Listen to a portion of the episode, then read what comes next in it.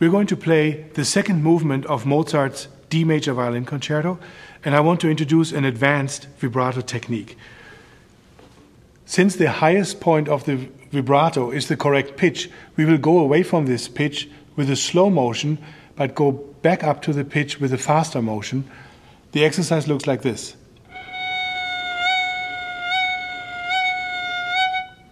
Can you try it?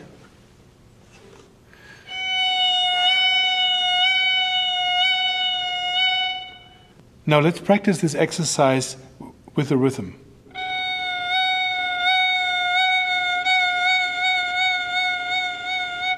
This will enable you to play with a fairly slow vibrato and a narrow vibrato, but it will still easily carry your sound into a large hall.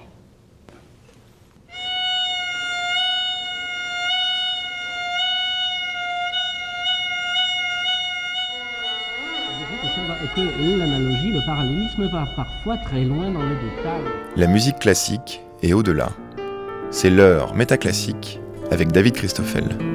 Pour euh, rendre un témoignage plus poignant, on peut mettre des trémolos dans la voix. Cela permettra de donner plus d'épaisseur expressive à ce qu'on dit, au risque d'en mettre assez vite beaucoup trop. Si le vibrato souligne l'émotion, comment se fait-il qu'il en faille si peu pour arriver à l'excès aussi rapidement? Dans Métaclassique, quand euh, nous nous essayons à l'anatomie des composantes de l'expression musicale, nous essayons de nous y prendre au plus poétiquement. En l'occurrence, pour comprendre pourquoi le vibrato peut buter sur ses limites, nous avons demandé à deux instrumentistes de fouiller dans leur mémoire. À quel moment de l'histoire le vibrato est-il devenu suspect? Pourquoi et comment font-ils eux-mêmes depuis pour déployer tel ou tel type de vibrato? C'est avec le bassoniste Pascal Gallois que nous allons passer le plus long temps de cette émission. C'est lui qui a souhaité que nous donnions d'abord la parole au guitariste Benoît Boivin, qui nous a proposé de démarrer l'émission par un extrait de la Mazurka Choro de Villa-Lobos dans l'interprétation du guitariste Julian Bray.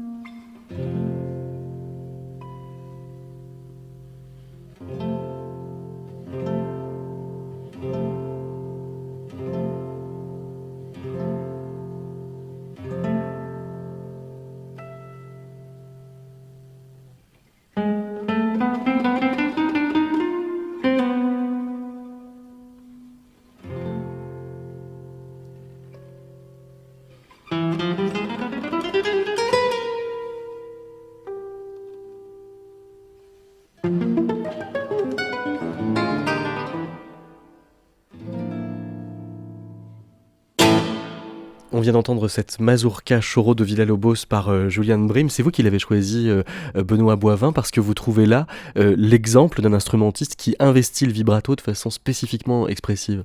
Oui, spécifiquement expressive et et je dirais euh, dans, le, dans le respect vraiment de, des intentions de, du compositeur. Un de, des grands prédécesseurs euh, de tous les guitaristes euh, était Andrés Segovia, qui lui avait fait du vibrato sa marque de fabrique.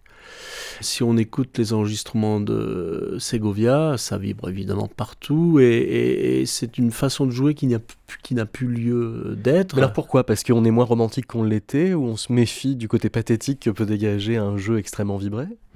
Bah, C'est-à-dire qu'en fait, euh, tout est affaire de goût. Est-ce que trop vibrer, c'est vraiment être romantique? Et, euh, et l'exemple de Julian Bream, là, je pense que c'est une interprétation juste.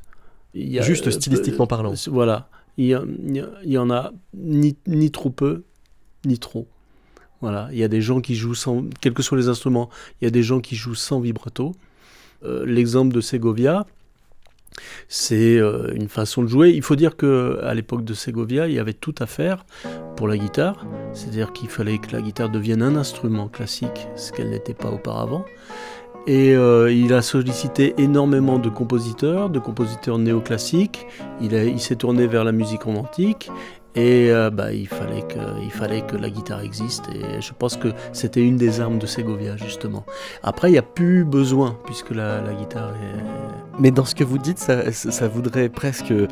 On pourrait presque en conclure que le vibrato est euh, une espèce d'outil pour gagner en dignité lyrique à l'époque. Oui. À l'époque. Et puis après, grâce à Segovia, et euh, dont Julian Bream et John Williams, c'est deux des élèves les plus représentatifs de Segovia, euh, à, leur, euh, à leur époque, c'est-à-dire dans les années 70-80, la guitare avait acquis ses lettres de noblesse et euh, il était moins nécessaire de faire démonstration et puis et peut-être le vibrato là était utilisé de manière plus euh, avec une économie euh, au service du texte. Quoi. Elle était plus sobre alors. Voilà, absolument. Est-ce que ça veut dire quand on joue moins vibré, donc plus droit, qu'il faut jouer plus métrique, plus euh, dans la mesure? Tout dépend de la musique. Tout dépend de la musique.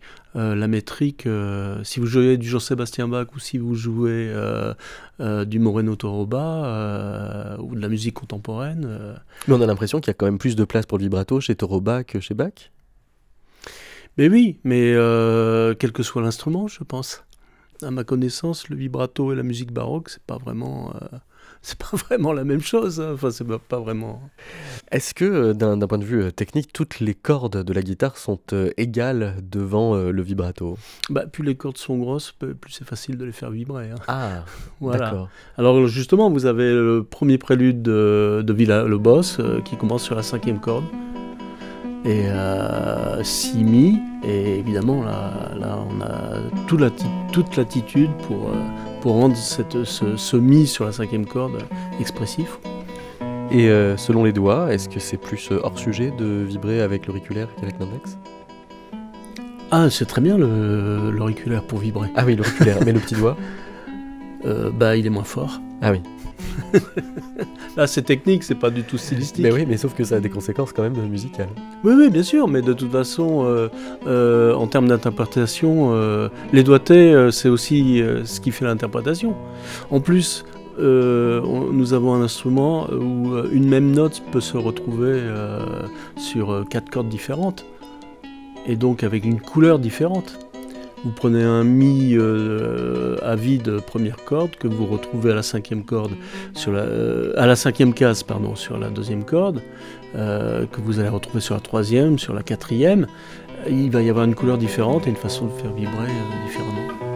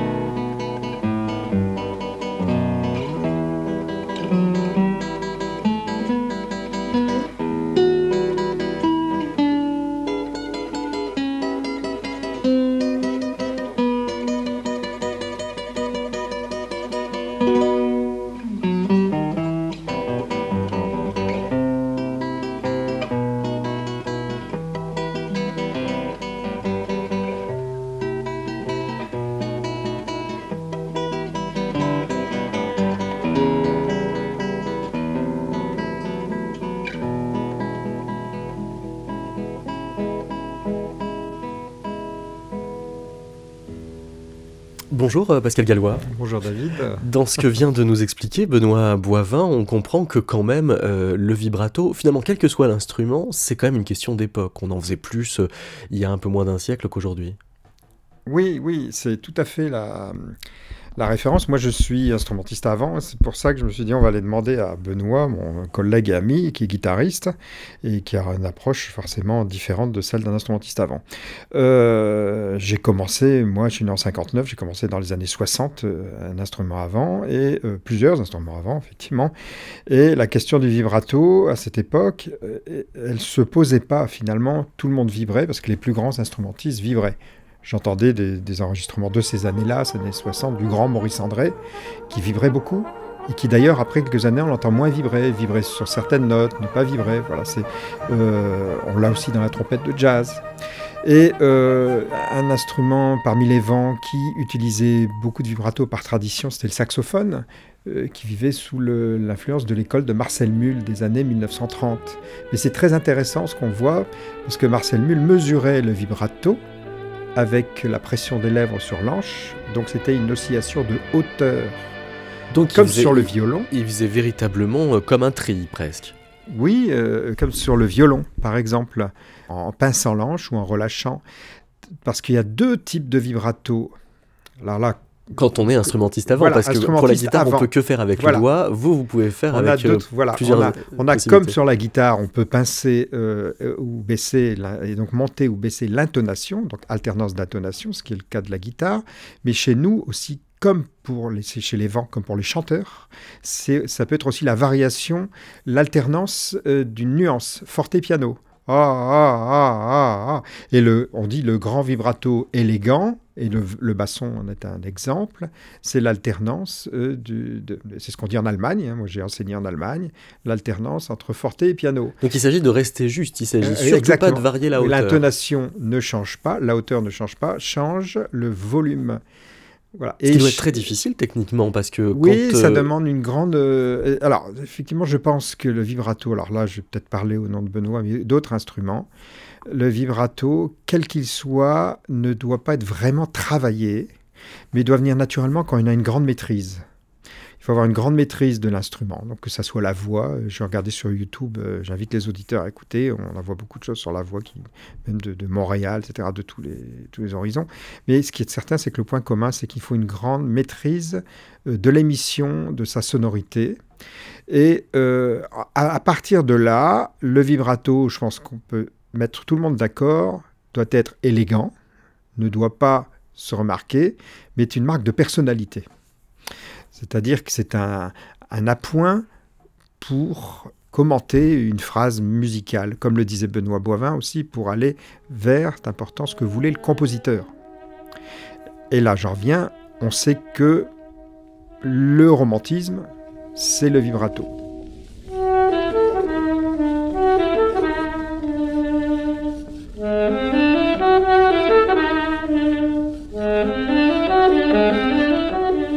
J'en ai parlé avec beaucoup de compositeurs avec qui j'ai eu la chance de vivre euh, la fin de leur vie, qui étaient de Boulez à Berriot, par exemple, ou Stockhausen, qui n'aimaient pas le vibrato. Parce que pour eux, c'était. Si... Oui, j'en parlais, parce que moi j'étais instrumentiste avant. Des compositeurs nés dans les années 1920. 25 euh, et qui ont émergé juste après la Deuxième Guerre mondiale et qui se sont plutôt rebellés contre le romantisme. Et donc, voilà. Et, par exemple, avec Pierre Boulez, j'ai une conversation sur le vibrato et la tradition de l'Orchestre Philharmonique de Vienne, de ne pas vibrer.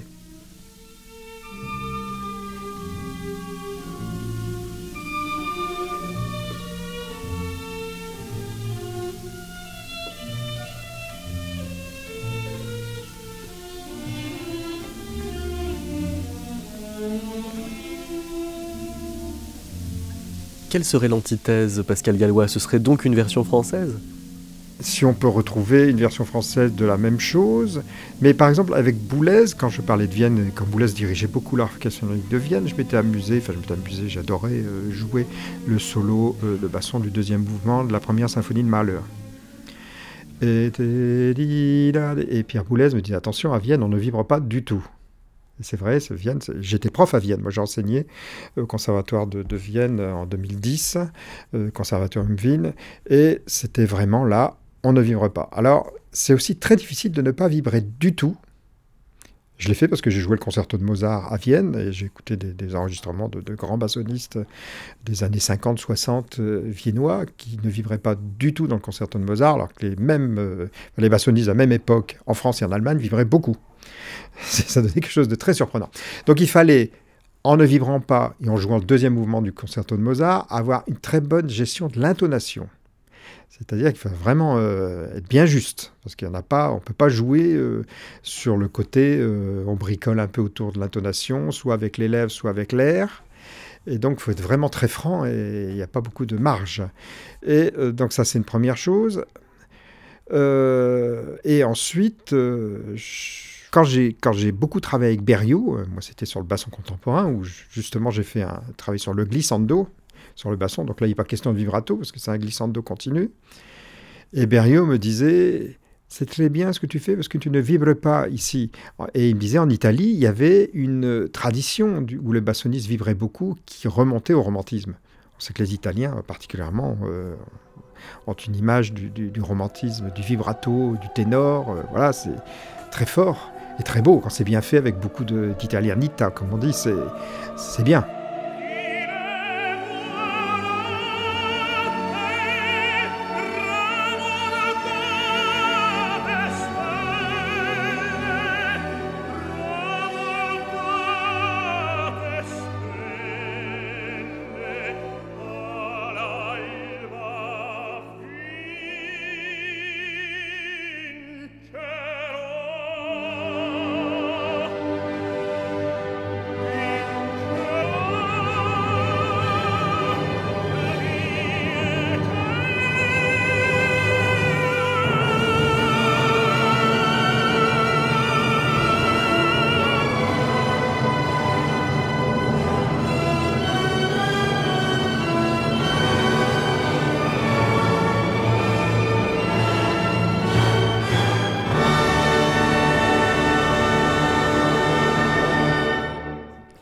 Dit parfois précisément que pour euh, ce qui est du chant, euh, le vibrato est arrivé avec le 19e siècle, avec euh, les grandes salles, comme s'il s'agissait aussi de faire vibrer l'architecture du lieu qu'il fallait le, remplir. Qu'est-ce que vous en pensez, Pascal ah, C'est la première fois que j'entends ce point de vue et je pense que c'est une bonne explication. Je, pense que c'est vrai. J'ai beaucoup réfléchi d'abord sur l'Europe. je vais peut-être sur quelque chose qui va vous sembler curieux, David, mais l'Europe a le concert. L'Europe a inventé d'ailleurs le compositeur, euh, les compositeurs qui échangent entre les pays, mais également la salle de concert et l'auditorium. Et euh, effectivement, on le revoit maintenant, parce que maintenant on est finalement dans un nouveau cycle. On refait la Philharmonie de Paris, euh, comme on a fait la Philharmonie de Berlin et, ou la Philharmonie de Hambourg. Et, donc, à chaque fois, on parle de l'acoustique, du volume, comment remplir le volume. Et c'est vrai que, oui, oui, je pense maintenant que ça peut être une explication. Euh, paradoxalement, dans une église aussi, pour bien percevoir comme il y a des échos, euh, on peut avoir envie aussi de le faire. Et là, je reviens sur Maurice André, qu'on peut entendre sur un tas d'enregistrements magnifiques, il avait un son extraordinaire.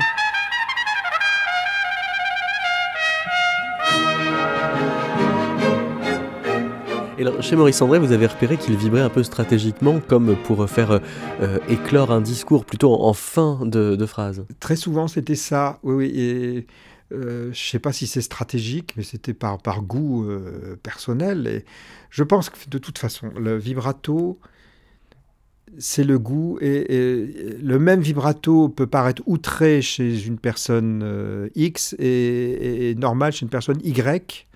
je dis un peu comme la, cuisine. Quoi. Finalement, c'est un peu des, des, des ingrédients qu'on ajoute, le sel, le poivre et les condiments, etc. Certains le font avec beaucoup de doigté et ça passera très bien d'autres euh, en mettront moins et ça retraite trop fort. Enfin voilà, il faut il faut pas que ça soit travaillé. Voilà, je pense que c'est ça.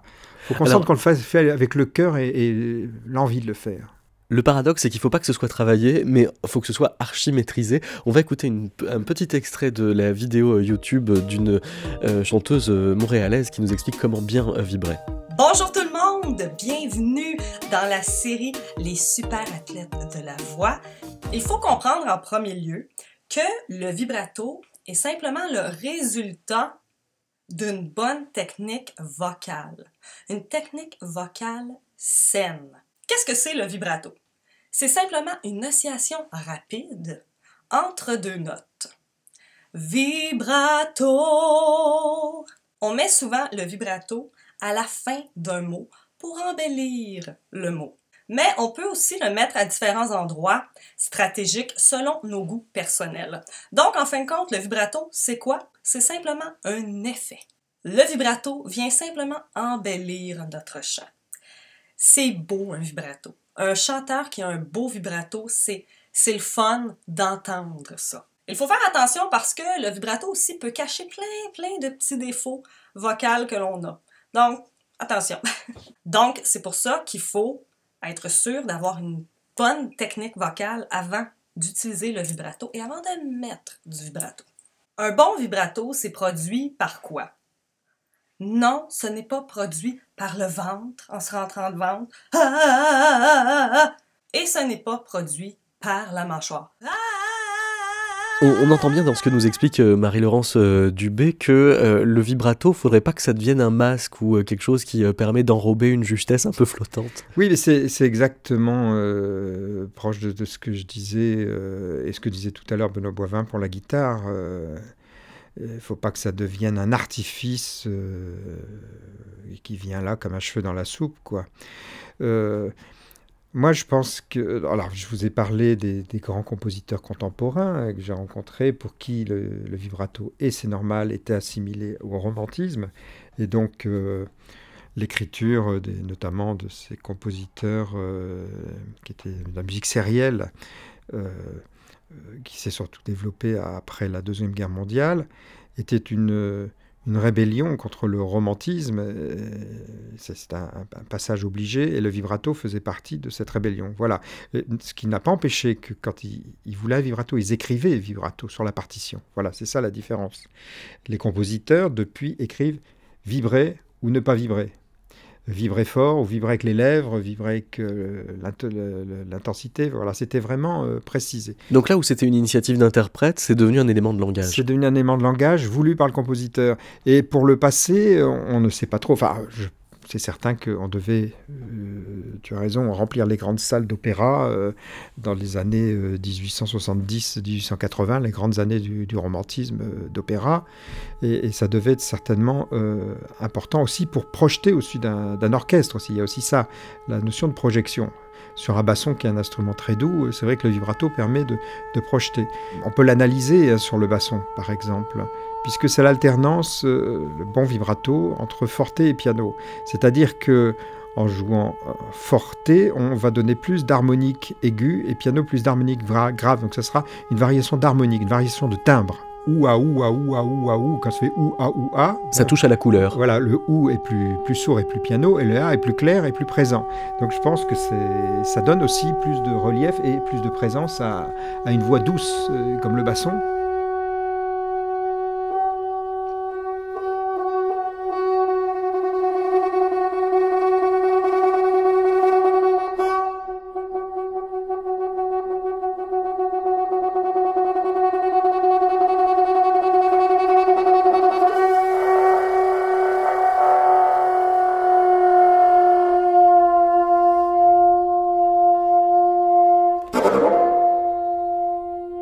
Y a eu ensuite, euh, je vous ai parlé des années 50, on va dire des compositeurs qui ont voulu pas le vibrato. Et puis après, il y a eu dans les années 80 euh, le retour au, baroqueux, aux instruments baroques. Euh, ça, c'est quand je suis sorti du, Conservatoire de Paris. On commençait à peine à toucher les bassons baroques, etc., avec les plus premiers.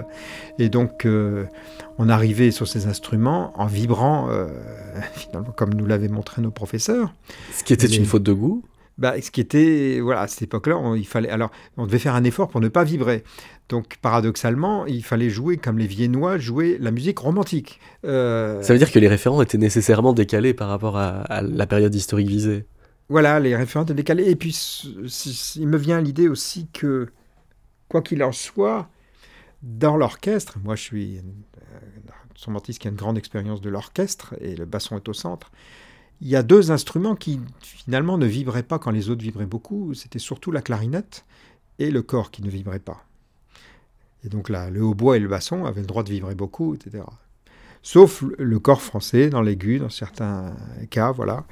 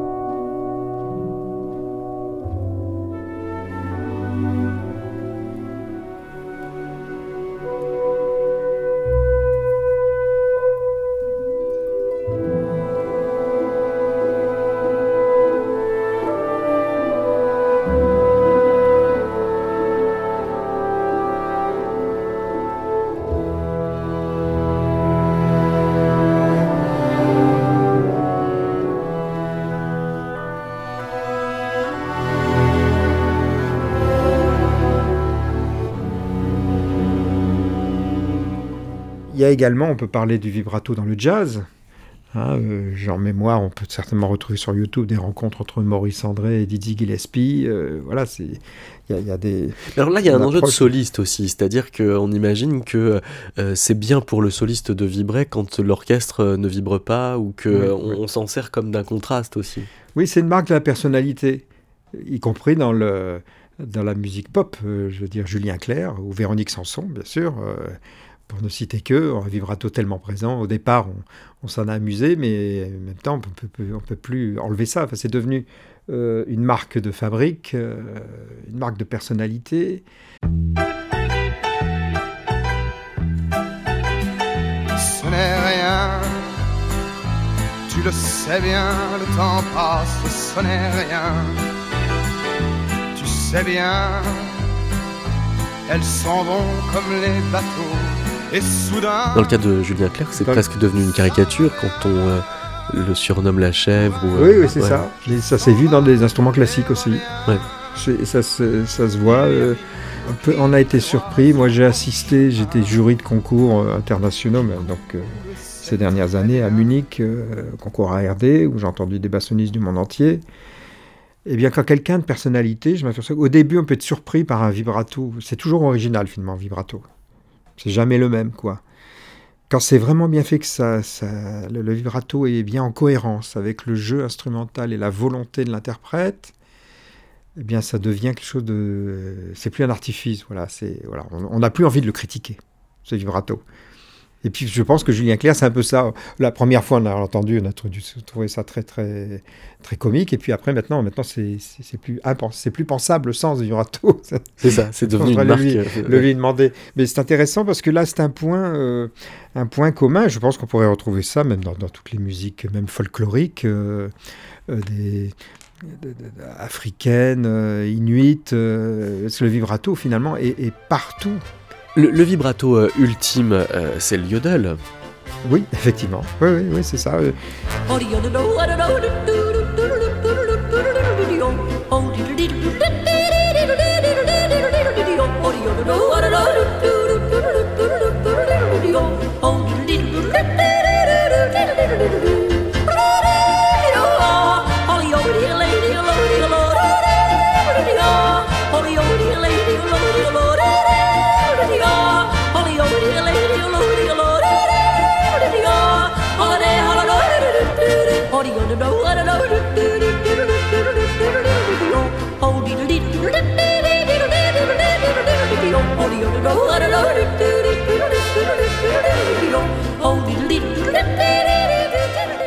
Le vibrato, quand on regarde euh, étymologiquement, ça vient de vibrer, hein, ça, veut dire en italien, c'est vibrer.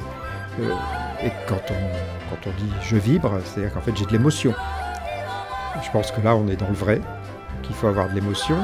Et comment qualifier, euh, on ne peut pas dire j'ai de l'émotion parce que je vibre, parce que quelquefois on a de l'émotion parce qu'on ne vibre pas. Quelquefois on se contient et ça devient émouvant. Euh, je reprends encore dans, le folklore, euh, je sais pas moi, euh, Gainsbourg, je sais pas, peut-être une fois il y a des, moments où il chante complètement à l'intérieur de, ses dents, on n'entend plus rien, ça vibre pas du tout, ça devient émouvant tellement c'est étouffé quoi. voilà. Donc euh, finalement, ce vibrato, c'est un objet euh, sonore euh, qu'on ne doit pas remarquer. Et quand on commence à le remarquer, c'est que finalement, c'est c'est pas réussi. Voilà, il faut éviter les dogmes. Là, je reprends mon fameux orchestre philharmonique de Vienne, qu'il y arrive très bien, bien sûr, parce que quand on y réfléchit, ça donne une unité de l'orchestre extrêmement forte parce que tous les instruments sont obligés de jouer ensemble bien juste, sans qu'il y ait une disparité. Par exemple, les hautbois qui vibrent, ou les bassons qui vibrent plus que la clarinette dans, dans, la dans, dans, tous les, dans toutes les écoles du monde. Euh, on comprend que quand tout le monde décide de ne pas vibrer, eh bien effectivement, ça donne euh, quelque chose qui est plus proche de l'orgue finalement. Hein, voilà.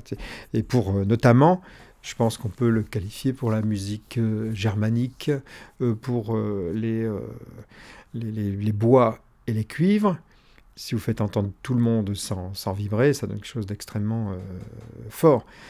Je pense maintenant on pourrait aussi écouter euh, des pièces comme euh, Et expectorum resurrectionem d'Olivier Messiaen. C'est une pièce que j'ai dirigée euh, il y a deux ou trois ans à Cardiff. C'est une pièce qui comprend que des instruments avant, 32 vents. Et l'ensemble sonne comme des orgues. Je dis ça parce que c'est Messiaen. donc il y a des grands accords effectivement, c'était magnifique de pouvoir, euh, depuis le piccolo jusqu'au tuba, euh, en passant par le corps anglais, les bassons, etc., les clarinettes, avoir un son très droit sur tout le monde. Et euh, voilà, c'est-à-dire que là, on, dit, on décide à ce moment-là, personne ne vibre, pour avoir cette homogénéité. Je pense que c'est ça. Je c'est ça qui doit être la raison euh, pour faire tradition de l'orchestre de, Vienne, effectivement. Mais c'est intéressant parce qu'il y a aussi euh, un contraste, quelque chose qui, se, qui est incohérent, euh, parce que la musique germanique, romantique, si on prend Brahms, ça doit vibrer, Brahms. le violoncelle vibre, et dès qu'on pense à Brahms, on pense au violoncelle. Je pense, moi, quand je pense à ça, les symphonies de Brahms, c'est ça. Donc, et on va de là jusqu'à Malheur, là on est dans Vienne, et puis Vienne, paf, on ne vibre plus. Donc, euh, il y a, j'ai l'impression que le vibrato, c'est une espèce de, feu follet, comme ça, qui apparaît, euh, qui disparaît dans, dans l'histoire.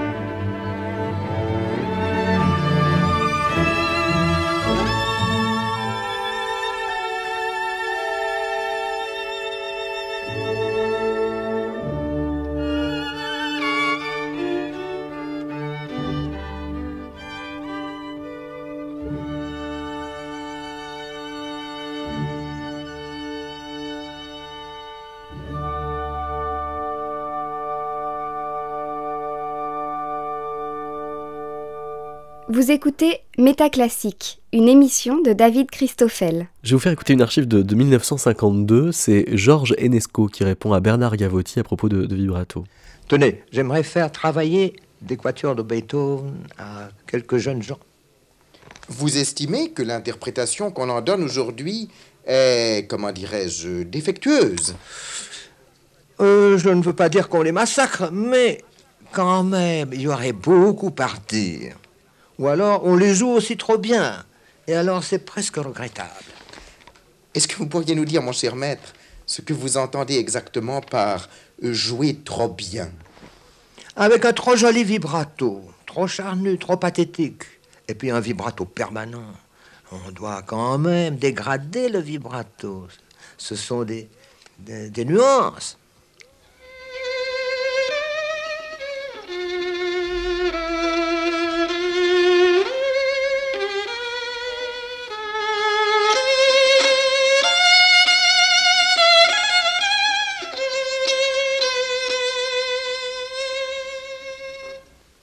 Alors qu'il faut parfois laisser aller tout naturellement avec une sonorité de corps.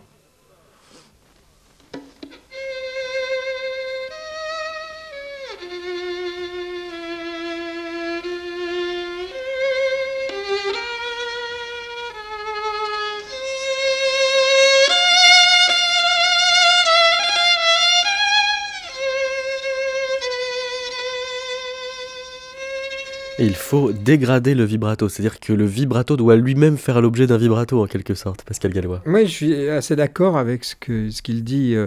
En fait, ce qu'il faut éviter, c'est le vibrato qui est toujours identique, qui est toujours le même. Et euh, ça, doit forcément, dans une phrase, euh, il y a une hiérarchie.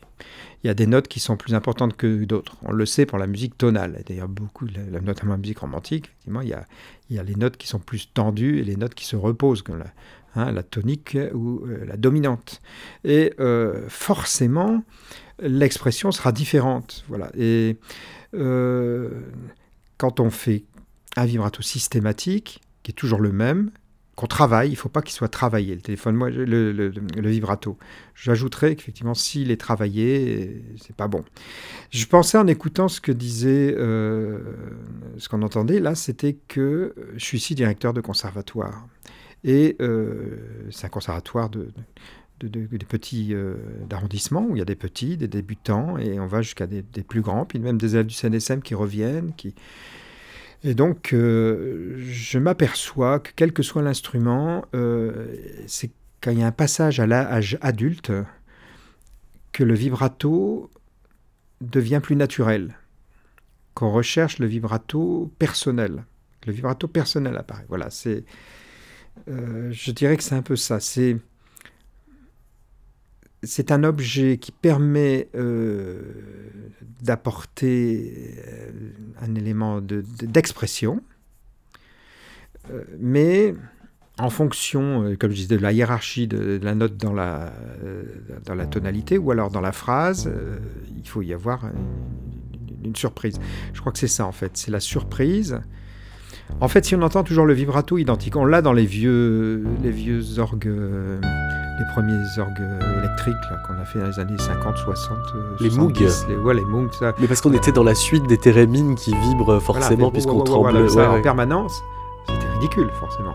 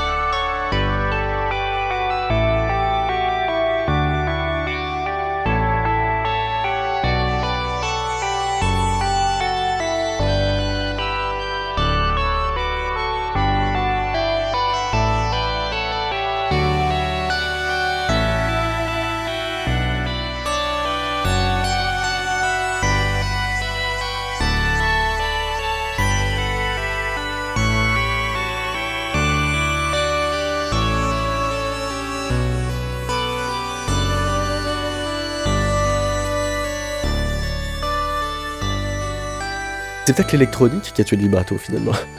Bien, c'est une vraie alors, hypothèse. c'est intéressant comme point de vue parce que moi j'ai eu la chance, hein, de, je suis entré en 81 à l'ensemble intercontemporain et, et au tout début euh, du suivi de hauteur en temps réel euh, de l'ordinateur, qui était la 4X et ensuite les stations Next, puis l'ordinateur qui suivait en temps réel les hauteurs de son, qui pouvait déclencher les éléments. Et euh, auparavant, auparavant, on jouait avec les bandes sonores qui étaient déjà euh, pré- préparées euh, en studio, quelle que soit l'acoustique. Euh, finalement, si on jouait dans une euh, cathédrale où il y avait euh, 10 secondes de réverb, ou alors dans un, studio d'enregistrement où il y avait 0,5 secondes de réverb, la bande était toujours la même. Et euh, comme on l'a dit tout à l'heure fort justement, euh, on s'adapte à l'acoustique de la salle. Donc le vibrato sera différent euh, si c'est dans une... Là, on est dans une petite, pièce dans mon bureau, ou si je suis à l'église Saint-Eustache à côté, euh, même en vous parlant, et vous, David, euh, vous allez me répondre, pas à la même vitesse.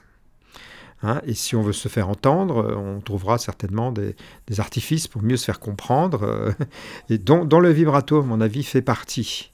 Donc, la, question est celle-ci, c'est une adaptation. Alors, pour revenir à la question de l'é- l'électronique, l'extension euh, l'extension mécanique euh, des instruments acoustiques, comme on dit, euh, c'est vrai que depuis ces dernières années, cette extension devient de plus en plus musicale et moins froide.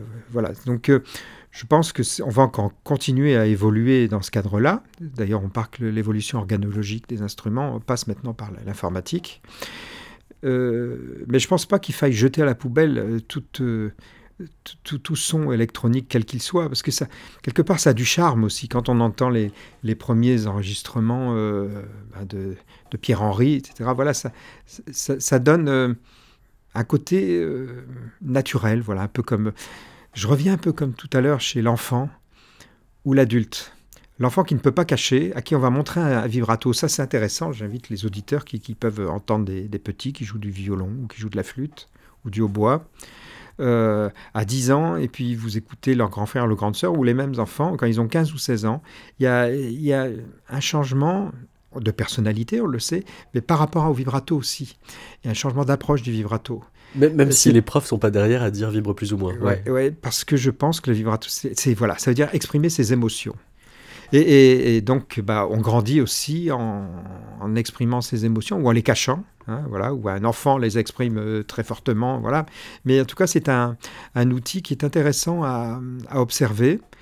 Et encore une fois, je dirais que pour les, les écoles euh, de musique baroque, par exemple, moi je fais partie de ceux qui ont étudié dans les années 60-70. euh, Je suis sorti en 78 du Conservatoire de Paris. On se posait pas de questions. Les instruments avant, c'était finalement toujours le même. euh, vibrato, euh, il y avait une tradition que, faisait notre maître. euh, voilà. Et ensuite est arrivé dans les années 80 une grande remise en question de tout ce vibrato par les instruments baroques. Et parallèlement, moi, je vivais ça pour la musique contemporaine.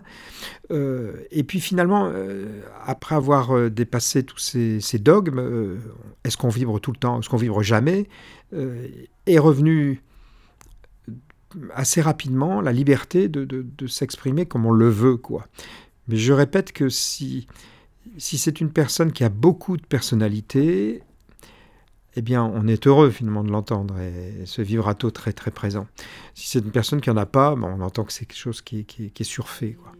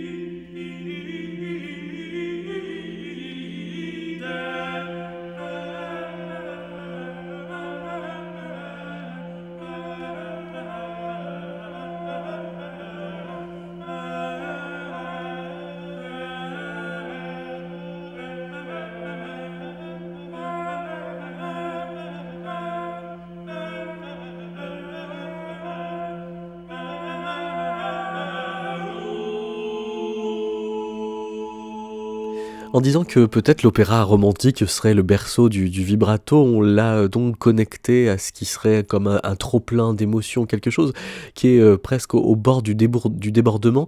Je me demande si on pourrait pas euh, penser à un vibrato inverse, qui serait, au lieu d'un trop-plein, quelque chose qui serait en dessous la plénitude. Je pense au tout début de, l'opéra, Monteverdi, le, phénomène du hoquetus, qui est justement un tremblement avec le fait de ne pas tout à fait rentrer dans, la mise en voix de ce qu'on a à dire.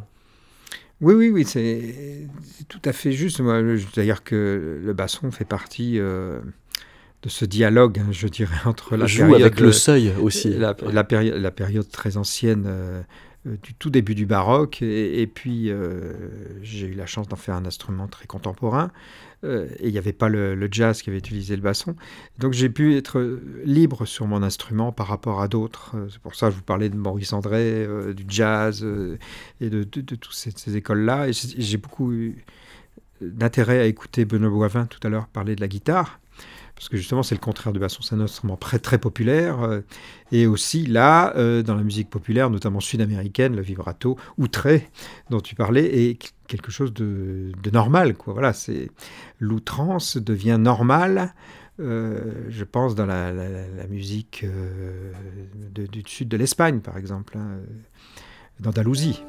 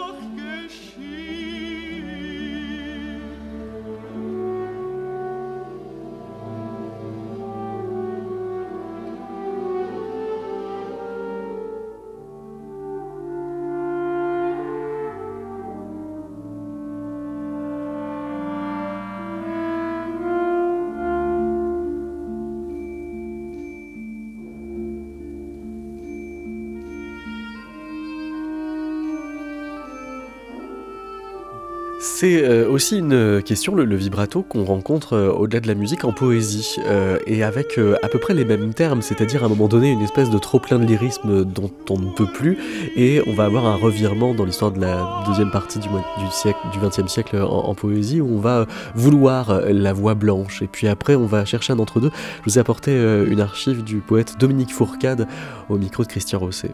Pour vous, il faudrait, j'imagine, que cette voix ait un certain grain, comme on dit, euh, et même du vibrato, euh, exprime la passion selon des choses qui sont parfois des codes, ce ne seraient pas des voix blanches.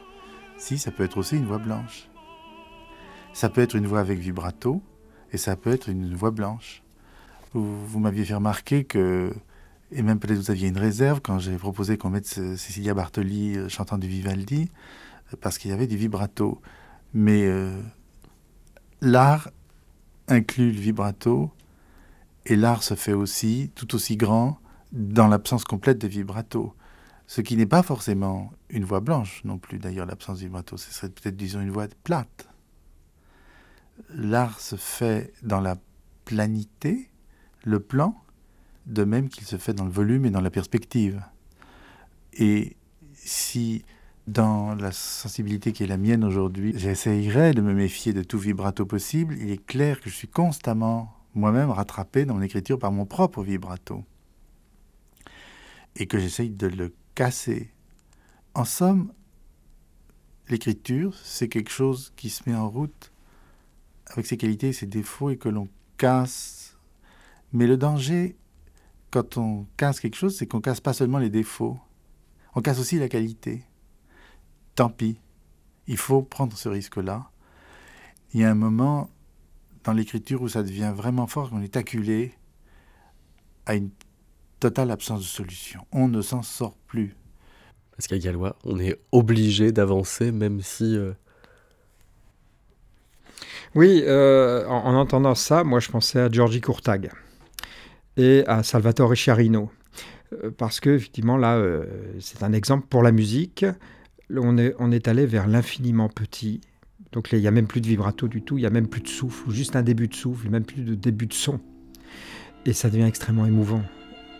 C'est le compositeur, euh, on ne peut plus poétique. Courtag est un des plus grands euh, connaisseurs de poésie, euh, de française, russe, allemande, hongroise bien sûr, avec qui j'ai beaucoup parlé de poésie et j'ai eu la chance de poésie des instruments.